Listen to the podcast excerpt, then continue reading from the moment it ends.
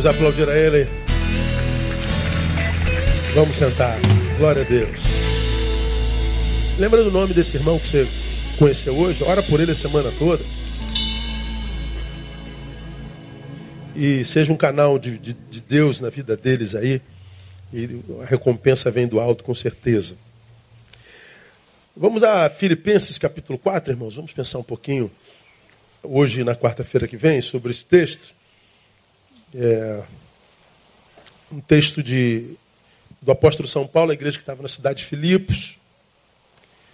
E um texto bastante rico, que eu acho que cabe lição para nós num tempo como o que a gente vive hoje. Filipenses 4, nós vamos ler de 1 a 9. Diz assim: Portanto, meus amados e saudosos irmãos, minha alegria e coroa, permanecessem firmes no Senhor, amados, permanecei firmes. Rogo a Evódia e a Sintique que sintam o mesmo no Senhor. Peço também a ti, meu verdadeiro companheiro, que as ajudes, porque trabalharam comigo no Evangelho, e com Clemente e com os outros meus cooperadores, cujos nomes estão no livro da vida. Regozijai-vos sempre no Senhor. Outra vez digo, regozijai-vos. Seja a vossa moderação conhecida de todos os homens. Perto está o Senhor. Não andeis ansiosos por coisa alguma. Antes, em tudo sejam os vossos pedidos conhecidos diante de Deus pela oração e súplica com ações de graças. E a paz de Deus, que excede todo entendimento, guardará os vossos corações e os vossos pensamentos em Cristo Jesus. Quanto ao mais, irmãos, tudo que é verdadeiro, tudo que é honesto, tudo que é justo, tudo que é puro, tudo que é amável, tudo que é de boa fama, se há alguma virtude, se há algum louvor, nisso pensai. O que também aprendestes, recebestes e ouvistes e vistes em mim, isso praticai. E o Deus de paz será convosco. Amém, amados? Gosto desse texto. E eu quero chamar, por primeiro, atenção para duas realidades no texto. Ok? Ah, verso 7. Bota o verso 7, painel. Como é que começa esse texto? Vamos ler até a primeira vírgula. Vamos juntos? E a paz de Deus, até aí, mais uma vez. Primeira palavrinha aí, qual é? E. Esse E, ela faz uma conotação de que essa fala está linkada com uma outra anterior a ela. Esse E da continuidade. É como que esse E revelasse que o que está sendo dito é consequência de paz de Deus. Esse E poderia ser traduzido. Aí então, em consequência disso, a paz de Deus, que excede todo entendimento, guardará os vossos corações e os vossos pensamentos em Cristo Jesus. Então a promessa é: a paz de Deus guardará vossos pensamentos e corações. Guardará razão e emoção, é o que nós somos. Guardará o nosso homem interior. Paz de Deus que excede a todo entendimento. Então, paz é o que a gente mais quer na vida, pelo amor de Deus. A gente daria tudo que tem para ter paz na vida. Não é? E a promessa de Deus nesse texto é paz. Na mente e no coração. A promessa é: eu tiro o inferno de dentro de você. Eu tiro esse inferno que pode habitar dentro de vocês. Tem gente que sai do inferno, mas o inferno não sai dele. Ah, morar nesse lugar é um inferno. Aí você pode sair desse lugar. Saiu do inferno, mas o inferno não sai de você. Ah, trabalhar nesse lugar é um inferno. Você troca de trabalho, você saiu do inferno, mas o inferno não sai de você. Esse texto não está falando do inferno geográfico, está falando daquele que habita dentro de nós. Todavia, diz que essa promessa da paz que tira de nós o inferno, ela é uma promessa que vem como consequência de uma outra fala. A fala que faz dessa paz consequência está no versículo 6. Aí o bicho começa a pegar aí. Vamos ler até o, o primeiro ponto. Vamos lá? Não andeis Não andeis ansiosos por. Então ele está falando, ansiedade zero. Diga, ansiedade zero. Diga para quem está do seu lado, irmão, entendeu? Zero. Aí pergunto para você: é mole? É fácil? Quem é ansioso aí, diga glória a Deus. Aí. Então já era paz em tu, mané, já era. Tá, lascado, vai ter que carregar esse inferno dentro. Calma, calma, irmão, calma, vamos chegar lá. Não é? Essa palavra diz: não andeis ansiosos por coisa alguma. E aí então, a paz de Deus entra.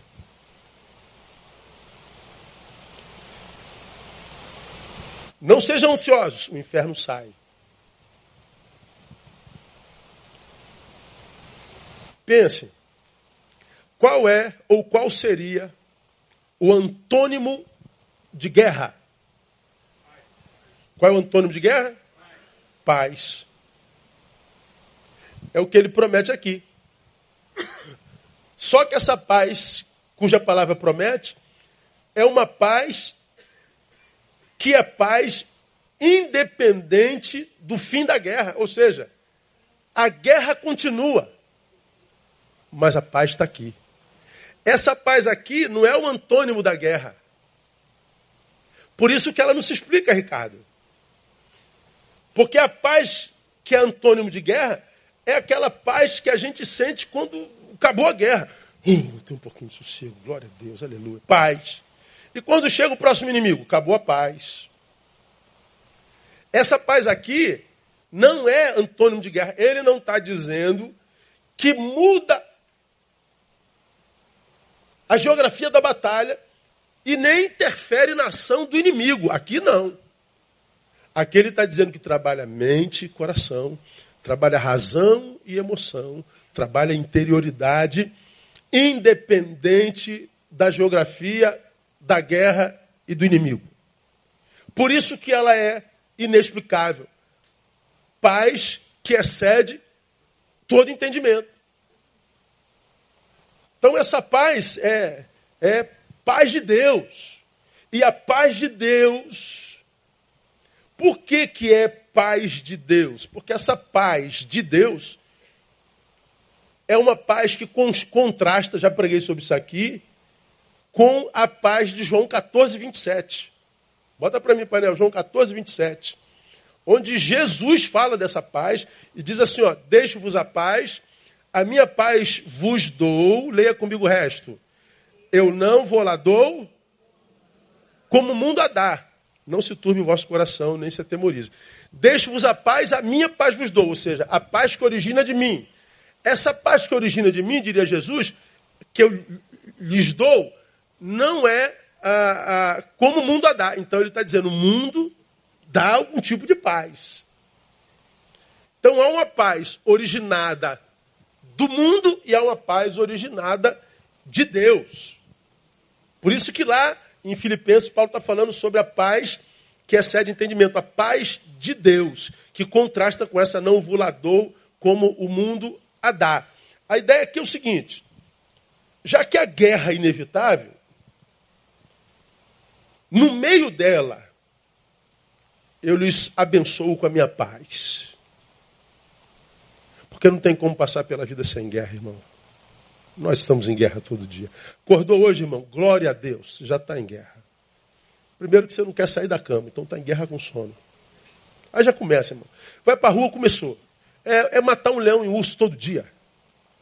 Todos nós somos brasileiros e cariocas, andamos com alvo no peito todo dia. A qualquer momento uma bala pode acertar a gente. Estava vendo a reportagem hoje de uma menina de 21 anos que pegou um Uber meio embriagada e o cara parou o Uber. Tá tudo, não sei se vocês viram essa reportagem. O cara parou o Uber, encostou na rua, passou para o banco de trás, abusou da menina. Uma viagem que era para durar 20 minutos durou 5 horas. Abusou da menina por 5 horas. Aí eu penso, eu tenho duas filhas que andam de Uber. Aliás, uma não, uma já tem carro, a outra não, anda de Uber. Eu fico pensando, meu Deus, podia ser a minha filha. Então não aconteceu com a minha filha, mas aquilo toca na gente. Tem jeito, como eu tenho empregado aqui, não tem como sermos é, é, é, é alguém que diante da geografia do mal é, não seja tocado por ele. ou o mal me toca como vítima, ou o mal me toca como agente desse mal, ou o mal me toca como testemunha do mal praticado. Não tem jeito. Todos nós somos tocados pelo mal. Como eu preguei domingo passado, quando você vê um, um, um, um sujeito desse estuprar um menino de 21 anos, e você sabe dessa notícia, depois dessa notícia você já não é mais o mesmo. Alguma coisa entrou em você, consciente ou inconscientemente, que já não te permite ser quem você era.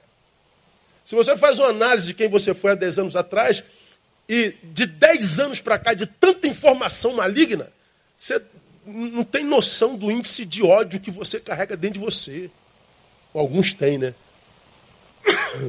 Alguns de nós está festelado de ódio, outros moradia de, de decepção, de mágoa, de ira, de incredulidade, de indiferença. Ora, como é que isso tudo veio parar dentro da gente? Ó, como somos testemunha do que acontece dentro dos nossos olhos. Ninguém permanece o mesmo depois de testemunhar, ser vítima ou ser agente de qualquer tipo de maldade. Então nós estamos em luta, nós estamos literalmente sobrevivendo. O que, que o Senhor está dizendo aqui pela boca de Paulo? Já que a guerra é inevitável, no meio dessa guerra, eu lhes prometo paz, eu lhes abençoo com a minha paz. Ou seja, como é possível que jamais deixemos de estar em guerra? Eu não posso dar a vocês uma promessa que só será cumprida quando a guerra acabar. Não seria o nosso Deus, irmão. Não seria nosso Deus. Pô, Deus quer dizer que só vou ter paz quando a batalha da vida acabar, é? É, tá bom, obrigado. Obrigado pelo teu amor. Aí a gente se mata, né? Vamos ter paz no céu. Não, mas não é isso que Jesus está dizendo. Jesus sabe que depois da queda, viver é batalhar, irmão. E não adianta eu e você pararmos no meio do caminho dizendo, pastor, é muita luta, Senhor, é muita luta, Senhor, está muito difícil. É, está difícil para todo mundo, cara. Todo mundo, está difícil para todo mundo. O problema é que nós somos diferentes na forma como a gente encara essa dificuldade da vida. Alguns ficam perplexos por essa dificuldade, achando que a dificuldade só dá na vida dele. A dificuldade só dá na casa dele que a dificuldade só tem ele com os filhos, ninguém mais tem. Só ele tem dificuldade no casamento financeiro, só ele tem ansiedade, só ele tem medo. Só ele... Não, você está errado, irmão. Isso é uma realidade comum a qualquer ser humano, os que creem e os que não creem. Tudo sucede igualmente a todos, diz a palavra. Estamos todos em guerra. E aí vem o Senhor e diz: Nós é, não precisamos, porque de Deus, esperar que a guerra cabe para ter paz. Não, ele está dizendo, e, como consequência de algo, a paz de Deus pode guardar sua mente e coração. Como quem diz, você pode caminhar no mundo louco sem enlouquecer. Você pode caminhar no mundo desafeiçoado, empedernido, amando, servindo, sendo útil. Você pode remar contra a maré. Por é a promessa do Altíssimo. Além da guerra da vida, nós poderíamos salientar para vocês outro tipo de guerra que, de Jesus, seria uma realidade nesse tempo próximo do fim.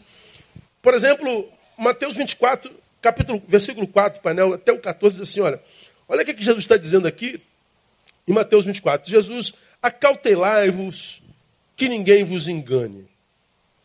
Porque muitos virão em meu nome dizendo, eu sou o Cristo. E a muitos enganarão. E ouvireis falar de guerras e rumores de guerras.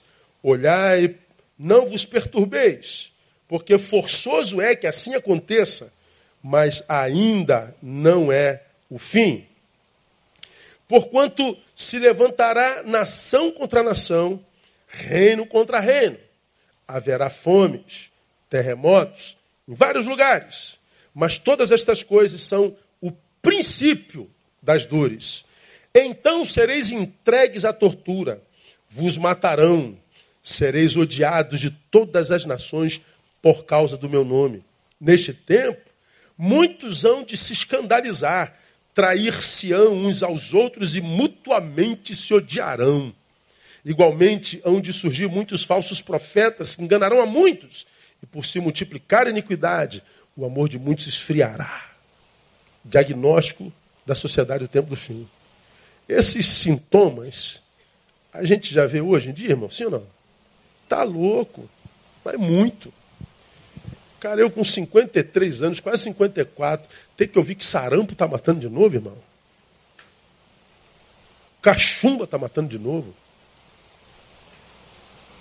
Coronavírus, que é o novo, porque o velho já passou entre nós.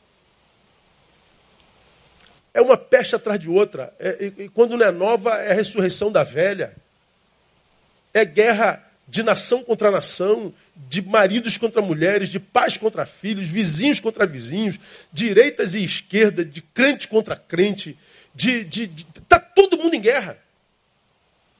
Todo mundo em litígio. Mutuamente nos odiaríamos. E o que a gente vê é isso o tempo todo.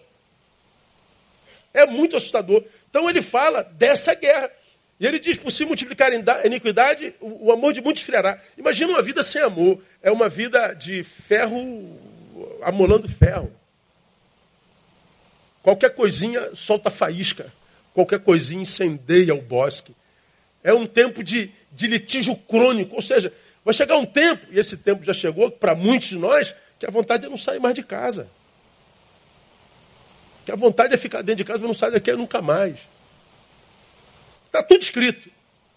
Guerras. Mas tem Lucas 21, 25 a 28, que também fala sobre as dores do princípio das dores, onde o, o autor sagrado fala sobre a vinda do Filho do Homem, diz assim: haverá sinais no sol, na lua, nas estrelas. Sobre a terra haverá angústia das nações em perplexidade pelo bramido do mar e das ondas, dizendo: o mar, as ondas, as águas farão estrago na terra e vai gerar perplexidade por todos os lados. Já acontece entre nós, não? Todo ano é calamidade, cada vez mais, de tsunamis, de terremotos e tudo mais, tempo inteiro, todo o tempo. Os homens desfalecerão de terror pela expectação das coisas que sobrevirão ao mundo, porquanto os poderes do céu serão abalados. Então verão vir o Filho do Homem em uma nuvem com poder e grande glória. Então, é, é, ora, quando estas coisas começarem a acontecer, exultai e levantai as vossas cabeças, porque a vossa redenção é próxima. Então, o texto diz, são palavras de Jesus falando sobre a vinda de Jesus, o retorno de Jesus, diz que a vinda dele vai ser antecipada por catástrofes climáticas. Ah, o clima será mexido, as estações serão mexidas, isso tudo vai causar um espectro de terror amplo, geral e restrito. Ele está dizendo: olha, no meio da guerra, eu lhes abençoo com a paz, que não depende do fim dela. Diga glória a Deus. Essa é a promessa da palavra de Paulo lá. E eu louvo ao Senhor por isso, porque quando a gente entende isso, a gente não se desespera. Essas palavras são aterrorizantes, não há dúvida. Aos seus ele diz: no meio de tudo isso, inexplicavelmente vocês experimentarão a minha paz, a paz de Deus. Qual é a diferença entre a paz de Deus e a paz do mundo? Já falamos aqui. Primeiro, a paz do mundo nada mais é do que o hiato, o interregno entre a resolução de um problema e a chegada do outro. Já preguei só sobre isso aqui. É, é aquela paz que é um hiato, é um, é um interregno. É, como, como eu sempre fiquei naquela época, você comprou o seu carrinho, glória a Deus, parcelou em 136 vezes. Até Jesus voltar. Então tu não aguenta mais pagar aquela prestação. Quando pagou a última, você sente o quê? Graças a Deus. Aí o, o correio toca, chegou a conta de luz. É, a paz é só essa respiradinha mesmo. Ah, a próxima conta está aqui, muito prazer, sou a próxima conta. Você resolveu um problema aqui com não sei quem, e você, meu Deus, resolvi isso. Aí quando você vai embora para casa, batem no seu carro, acabou a paz. A paz do mundo é esse interregno, esse atozinho. É esse que a gente faz quando está morrendo afogado. Paz. Esse atozinho. Essa é a paz do mundo. A paz do mundo é aquela que depende do resultado. É que só existe quando a guerra termina. É a circunstancial. É essa que todos buscam. Pastor, estou cheio de problemas. A gente quer resolver problema, resolver problema. Por que, que a gente quer resolver problema? Para ter paz, ué. A gente quer resolver problema para ter paz. Problemas existem para serem resolvidos. E a gente resolve para ter paz. Então, se a gente resolve o problema, paz. Mas quem consegue ficar sem problema? Quando a gente não consegue resolver os problemas, os problemas vão se avolumando e a gente fica cada mais, cada vez mais com o inferno mais poderoso dentro de nós. Aí a gente já não come mais, a gente já não dorme mais, a gente já não acredita mais, a gente já não quer mais viver, a gente já não quer mais caminhar, a gente se entrega, porque está carregando o inferno, porque os problemas não foram solucionados. Essa é a paz do mundo. E a de Deus? A de Deus permanece em meio aos problemas e angústias. É transcircunstancial. Cara, eu estou cheio de problema, mas por alguma razão estou em paz. Como é que você pode estar em paz, cara? Todo mundo no teu lugar te daria um tiro na cabeça. Pois é, cara. Eu não vou dar tiro na cabeça, eu sei que o meu redentor vive. E por alguma razão o equilíbrio fica lá. Preocupação, lógico, você não é de ferro, você não é de mármore. Mas por alguma razão a paz está lá. Você está diante da, da, da, da, possibilidade da morte de um amado. Pô, você está desesperado pela morte dele porque ama. Mas ao mesmo tempo você tem paz porque sabe que se morrer, morre no Senhor. Paz. Uma paz no meio da tristeza. Paz. Uma paz no meio da calúnia. Uma paz no meio do abandono. Uma paz. Ou seja, do lado de fora foi criado o inferno, do lado de dentro não. Você me traiu, poxa, me feriu, me machucou, eu jamais esperaria isso de você. Criou o inferno do lado, de, do lado de fora. Me abandonou, eu precisava de você para. O inferno lá de fora. Esse inferno não entra. Está blindado. Meu Deus, aconteceu não sei o quê, acabou. É o inferno do lado de fora. Do lado de dentro não tem inferno. É disso que Paulo está falando. Essa é a paz que ele promete na sua palavra e diz: excede a todo entendimento. É paz que não é paz como aquela que o mundo dá. É paz que não depende do fim da guerra.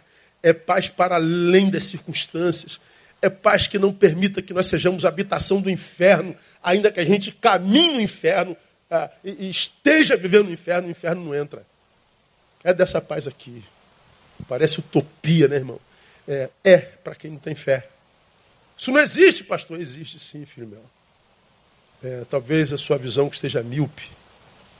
Mas se você olhar mais um pouquinho, com, com, com detenção, você vai achar essa paz sim. Agora, por que, que é paz de Deus? É paz de Deus, porque, primeiro, trata-se de uma qualidade espiritual que nos é conferida pelo Espírito Santo. Então, essa paz não tem origem humana. Na humanidade não se acha essa paz. Ela é paz de Deus. A origem é espiritual. Nos é conferida pelo Espírito Santo. Portanto, só pode vivenciar, experimentar essa paz aqueles que são morada do Espírito. Aqueles que de fato nasceram de novo. Estou falando de religião. Estou falando de quem nasceu de novo mesmo. Não creio que todo mundo que esteja na igreja tenha nascido de novo. E nem acredito que quem está fora da igreja também não tenha nascido. É pelos frutos que a gente conhece, diz o Senhor. Então cada um sabe de si, cada um se autoanalisa. Agora, só pode experimentar aqueles que possuem o Espírito Santo. Vem de João 14, de 14 a 17. Onde diz assim, ó, se me pedirdes alguma coisa em meu nome, eu a farei. Se me amardes, diz o Senhor, guardareis os meus mandamentos. E, ao bendito do irmão, o problema é esse aí, rapaz. No Evangelho é tudo assim. A gente só se prende na promessa, mas não entende que quase na frente de todas as promessas tem um exinho. Presta uma borracha aí, irmão. Vem pagar esse aqui. E aí então eu rogarei ao Pai e ele vos dará outro quê? Ajudador. Para que quê? Fique convosco até quando? Para sempre. Esse ajudador é o termo parácleto, é o Espírito Santo, aquele que é chamado para estar ao lado e ajudar. E diz que ele ficará conosco até quando? Para sempre. Está falando do Espírito Santo. A saber, olha só esse texto, irmão. O Espírito da verdade, leia comigo. O qual o mundo quê? Não pode receber. Por que, que não pode, pastor? Porque não o vê nem o conhece, ou seja, não tem fé. O mundo só acredita no que toca, no que pega, no que cheira, no que explica. O mundo não tem transcendência. O mundo carnificou-se. O mundo quer conhecer a Deus pela lógica, pela ciência. Então ele está dizendo: nunca. O mundo não pode receber. Mas vós o conheceis, porque ele habita convosco e estará em vós. Diga glória a Deus aí mais uma vez. Que é isso? Isso é maravilhoso. Então, esse, essa paz de Deus é de Deus porque vem de uma qualidade espiritual. Não tem a ver com, com, com, com meditação, não tem a ver com, com, com posturas, com, com sacrifícios, não, tem a ver com um novo nascimento. Tem a ver com, com, com nova vida em Cristo e, e, e por tornarmos-nos, por causa disso, é, templo do Espírito Santo de fato, de verdade. E isso tudo é comprovado pela guarda do mandamento, obedecemos os seus conselhos, estamos em comunhão, cedemos lã, multiplicamos-nos como ovelha. Isso tudo que a gente aprendeu quando a gente pregou sobre o Senhor é meu pastor e nada me faltará. A gente gosta da promessa sempre. Aí tu lê, o Senhor é meu pastor, e o cara diz assim, nada me faltará. Aí ele fala, está vendo Deus? Tu falou que nada me faltará. Eu falei só para quem é ovelha, filho. Eu não falei que todo mundo não. O Senhor é meu pastor. Se ele é meu pastor, significa dizer que eu sou ovelha. Ovelha ouve a voz do seu pastor. A ovelha cede a lã para o seu pastor. A ovelha se multiplica no rebanho para o seu pastor. A ovelha anda em comunhão, nunca sozinha, diante da voz do seu pastor. Aí o Senhor perguntaria assim: Você está em comunhão com o meu rebanho? Você sustenta as necessidades do meu rebanho? Você multiplica discípulos no meu rebanho? Então, você não pode me chamar de pastor. Agora, quando a gente é ovelha, nada falta mesmo, não. O problema é esse exímio que tem entre a promessa e a, e a consequência para tomar posse. Né? Então, é de origem espiritual. Então, quando a gente investe na nossa vida espiritual, nós estamos dizendo, Senhor, eu estou vendo o que, que vai se tornar isso aí. E já está se tornando. Eu acho que essa geração é uma geração privilegiada, porque nós vivemos em rede, então a gente vê o que, que acontece aqui em Realengo e vê o que está acontecendo lá na Austrália. A gente tem uma visão global do que de fato acontece. Ora, alguns anos atrás, a gente só sabia o que acontecia aqui no Jardim Novo, irmão. Oh, como é que está o, como é que tá o bagulho aí em Nova Iguaçu? Não tem como. Não tinha celular, tinha que ligar com um telefone fixo e era caro para burro. Então a gente ficava aqui ó, com a nossa calamidadezinha. Hoje, a gente pode ligar a rede. Será que, que o que a Bíblia diz está acontecendo no mundo? Tu abre a Bíblia e liga a televisão. Você vai ver no mundo os sinais do que está revelado na Bíblia. Então a gente diz, meu Deus, é verdade. Então eu tenho que voltar a ser ovelha. Eu tenho que buscar esse Espírito Santo que vai me capacitar para viver essa paz, porque a guerra não terá fim, pelo contrário, ela vai se intensificar cada vez mais. Então ela é de origem espiritual. Mas, por que, ela é de Deus? Porque Deus é a sua fonte originária. Se Deus é a sua fonte originária, ah, ela é insondável. Não tem como é, conhecê-la de outra forma, não tem como explicá-la. É, se ela é insondável, não tente psicólogo entender. Não tente psicanalista entender, não tente filósofo entender. Você vai ficar na conjectura. Porque se você falar assim, me, me, me, me explique isso aí, Neil, também não tem como explicar. Essa paz não se explica, ela se vive. Porque a gente não explica o que não tem fé diz, então ela não existe. Pois é, os que assim vivem não podem receber o agente dessa paz. A fé, ela nos é dada, irmãos, acho que exatamente para isso, para que a gente não se torne refém da nossa lógica. E no mundo como o nosso, materializado, quanto mais lógico, mais superior o sujeito se acha, né? Então quer explicar é, tudo pela, pela ciência. A ciência é uma benção, irmão. Mas é, é quando a gente pega alguns temas tão, tão, tão toscos, né? Você olha para o sol, tem uma bola de fogo queimando lá fora onde não há oxigênio. Tenta acender fogo onde não há oxigênio, irmão. Mas lá em cima tem uma bendita de uma bola gigante queimando há bilhões de anos.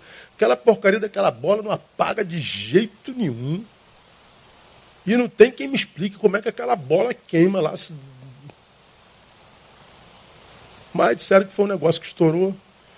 Aí, pum, aí deu aquela bolona lá e os planetas foram feitos e tal. Tá bom. Agora, como é que aquela. Irmãos, é um negócio assim de, de, de maluco. É, é, é, não, não dá. Eu sou burro demais para entender essas coisas, admito minha burrice.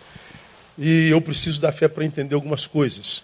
E quando eu digo que eu preciso da fé para entender algumas coisas, eu estou dizendo que tem algumas coisas que eu nunca vou entender, mas eu vou crer da mesma forma por causa da fé que ele me deu. E a Bíblia diz que a fé é um dom de Deus. Quando a Bíblia diz que a fé é um dom de Deus, por que, que Deus daria um dom desse? Porque Deus sabia, irmão, Ele é nosso Criador, que eu preciso de respostas. Eu e você temos ânsia por entender. Nós temos desespero por justificativas. E ele sabia que algumas respostas nós jamais teríamos na vida. Então ele diz, Neil, para que você não paralise sem respostas, eu te dou fé. E pela fé a gente está de pé, em nome de Jesus. E pela fé a gente vence o mundo. E não tem de explicar. Ainda mais essa paz. Ela excede a todo entendimento. Não tem como o sábio desse, desse mundo entender. Não tem jeito. Esse entendimento é a palavra noos. N-O-O-S. Excede a todo noos. Todo, todo raciocínio. E esse noos fala de um raciocínio como se fosse um raciocínio tipo um leque. Ou seja, um raciocínio que examinasse todas as possibilidades. Não fosse um, um, raciocínio teológico, ou só um raciocínio filosófico, ou um raciocínio matemático. Não. Esse, essa palavra nous fala de um raciocínio multidisciplinar. Como quem diz, olha, você pode buscar todas as fontes de possibilidades do campo do saber para entender isso, que você não vai entender. Só pela fé, irmão. Só pela fé. Hoje a gente vê um povo que abandona a comunhão, acha que cresceu, perde a fé e ainda acha que ficou inteligente. É uma, é uma loucura. E a única forma de explicar uma coisa dessa é o Deus deste século fez o quê? Ele cegou o entendimento. Não cegou os olhos, cegou o entendimento. Então, Deus é a sua fonte originária. Agora, essa paz, ela guarda o que? Mente e coração. Como eu já falei, é o homem interior. Ele guarda o homem interior. Que é onde são travadas as nossas guerras mesmo, irmão. E é tão angustiante que a gente às vezes está em guerra dentro, que a gente não sabe nem contra o que, que a gente está lutando. Vem o raio da angústia, vem o raio do inferno, e você diz, meu Deus, de onde vem essa desgraça, meu Deus do céu? Meu Deus, de onde vem esse desânimo? De onde vem essa, essa raiva? De onde vem esse, essa indiferença? De onde vem esse medo? De onde? A gente não sabe. Está lá. Aí você deita no, no teu travesseiro, ele te visita. E você rola para um lado e rola para o outro. Ele diz, daqui não sai, daqui ninguém me não tira. E para quem vive isso, daqui a pouco a, claridade aparece na tua janela. Aí é pânico, porque daqui a pouco você tem que acordar e trabalhar. Não tem jeito, tem que trabalhar. Não dormiu, pânico. De onde vem isso? Ah, o, o crente tradicional diz, é coisa do diabo. Pô, meu irmão, se todos os meus problemas fossem o diabo, irmão, eu pagava um café pro diabo, sim. Você tá aí, diabo, porque se todo meu problema é diabo, o nome de Jesus resolve, amém ou não, irmão? Porque o nome de Jesus é poderoso. Agora, meus, os meus não são só diabo. Que eu carrego dentro, com muitas vezes desesperança, raiva, vontade de chutar balde, desânimo. Não adianta eu dizer desânimo está repreendido em nome de Jesus. Ele permanece o desânimo. Raiva está repreendido em nome de Jesus. Eu fico com uma raiva ainda, irmão. Insônia está amarrada. Insônia no nome de Jesus. Insônia dá uma gargalhada dentro de mim. Porque não é espiritual, é humano. É humano. O que me tira a paz é humano. Se todos os nossos problemas fossem resolvidos só com oração, se todos os nossos problemas fossem resolvidos só com correntes, se todos os nossos problemas fossem resolvidos subindo um monte, ah, irmão, nós não teríamos tanto crente doido no nosso meio, nas nossas igrejas. Nós não teríamos tantos apóstatas que acreditaram mesmo que oração resolveria tudo, que em nome de Jesus tudo daria certo. Aí não deu. Ele não soube lidar com a frustração e ficou pelo caminho. É disso que ele está falando. É desse inferno dentro que ele nos guarda. Por que o homem interior? Porque essa é a proposta do Evangelho. O Evangelho não tem a ver com coisas. O Evangelho não tem a ver com geografias. O Evangelho não tem a ver com com, com posses, como estão dizendo hoje. É, Jesus morreu, então você vai ser rico. Jesus morreu, você vai comprar um carro zero. Jesus morreu, você vai comprar uma, uma geladeira nova na Casa Bahia, sem prestação. Você. Ah, aí tu liga a televisão, olha, quando eu cheguei nesse, nesse ministério, eu, eu, eu, eu tinha um Fusquinha, agora eu tenho uma Land Rover. Jesus morreu, você comprar um carro, irmão. Unção do emagrecimento. Jesus morreu você emagrecer, irmão? É dentro. O evangelho não tem a ver com coisas, tem a ver com aqueles que possuem as coisas. Por que tem a ver com aqueles que possuem as coisas? Porque nós não precisamos de muitas coisas para sermos felizes. A gente consegue ser feliz com pouca coisa.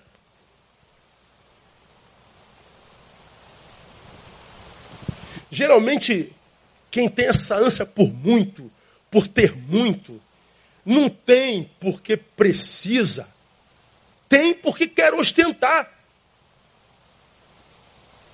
Ah, eu quero ter um milhão. Para quê? Você ganha cinco mil, você não está alimentado, você não está vestido, você não está guardado. Então celebra com o que você tem. Você não precisa disso tudo. Se vier, glória a Deus. Mas por que ficar angustiado a ponto de não celebrar o que tem? A gente não pede a Deus mais o que a gente precisa, a gente pede a Deus o que a gente deseja.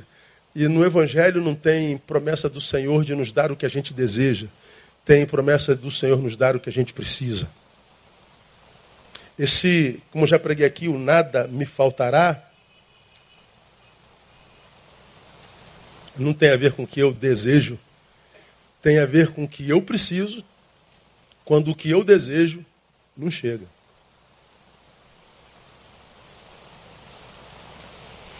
Está aqui, ó, nós vamos encerrar o culto orando pela.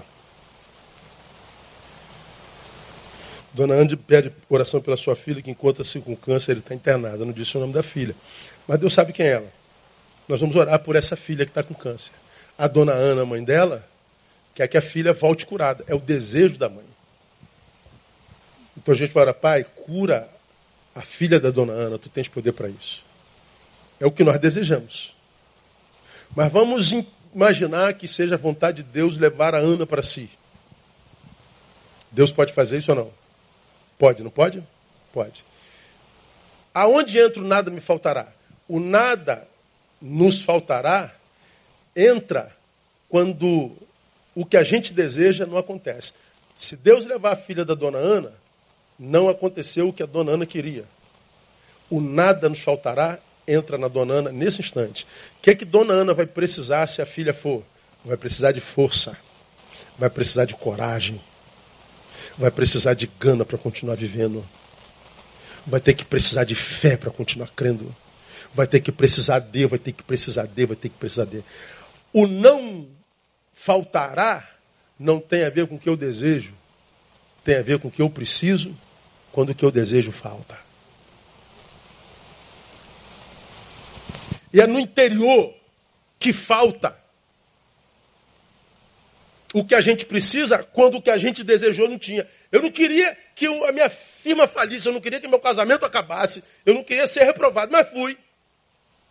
Aconteceu. E porque aconteceu do lado de fora, reverbera dentro. É dentro que ele vai trabalhar. Porque para passar na prova, estuda mais um pouco. Para comprar um carro novo, trabalha mais um pouco. Para ser curado, perdoa. Alimente-se bem. Durma mais. Desse, ou dê em si um choque de gestão. Agora ele trabalha dentro. É assim que essa palavra reverbera na nossa vida. A ideia de que, terminando, a gente pode caminhar nessa vida, irmão, onde os nossos olhos são testemunhas da guerra diuturna. O tempo inteiro. Guerra dentro, guerra do lado, guerra em casa, fora de casa, guerra no trabalho, guerra conosco mesmo, guerra nos nossos pensamentos descontrolados. Guerra, guerra, guerra, guerra. E a gente muitas vezes é engolido nessa teia de guerra, que a gente diz, meu Deus, onde é que eu vou parar? O Senhor disse, agarre-se a mim, filho meu.